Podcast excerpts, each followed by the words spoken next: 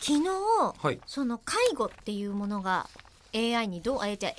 う逆だ、えあー、ん介護に AI がどういうような、えー役立ち方をしていくのかっていう話がイベントの中で出ましたよっていう話が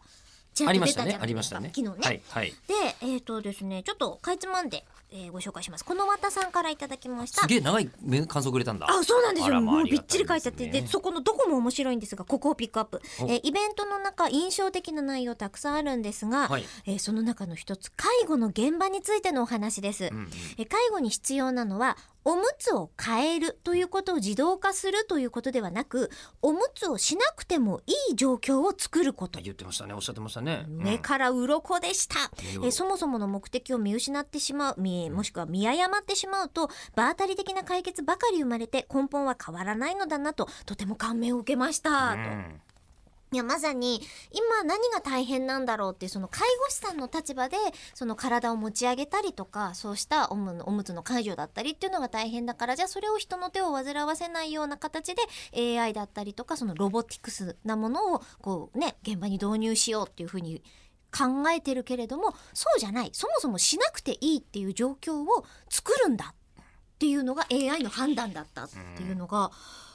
そうよね。うんこれなんでかっていうと今まで顧客なんかサービスしたら顧客満足度測るじゃない。そうですねね顧。客いかがでしたかって。うんで介護って顧客死亡率ほぼ100%。そうなんですよ。うんだからそんなサーノウビスだからハウが培えない。使えないって言われてっていうはたと気づく、うんだけどいろいろ考えてみたら介護されずに死ぬところまで介護して戻すのが一番いいってことですもんね。そうですね。ね、っていう話になってそうするとトイレは自力で行ってもらった方がいいとそうそうそうおむつ行くより、そうすると,、えっとそのたださあの1 2時間トイレ行くのにかかるうん方もいるわけじゃないですか、体力そうですね。 2時うん間付き合ってられないじゃないですか普通の生活してると、そうですね。いそわれゆはる今たのだ介護士さん、人間のうんってことですもだんけね。どおむつうん替えるんじゃなくて、うんえトイレ行くの手伝ってくれる AI ロボット、うんうんだったらいいんだよねそういうことなんですよね。それが根気と勘。そうそう根気がいくらでもあるわけですよ、うんうんで根気のある状態の人だったらいいサービスができんじゃないのっていう話を、石山先生がしてたんですけどすごい話じゃない、うんだけどねこの、はいえーラジオネームモノコメカさんはい。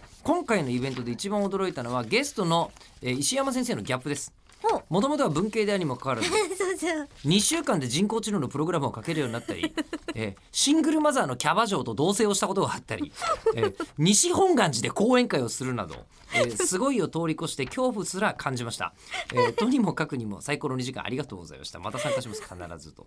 いうことでしたねありがとうございますえー手拭い購入しました手拭い売ってますよイベントでお願いしますえー握手した時吉田さんに手の冷たさを心配していただいて、とても嬉しかったですといただきましたが最後なぜかハグしてたんですよ今回俺何あれなんで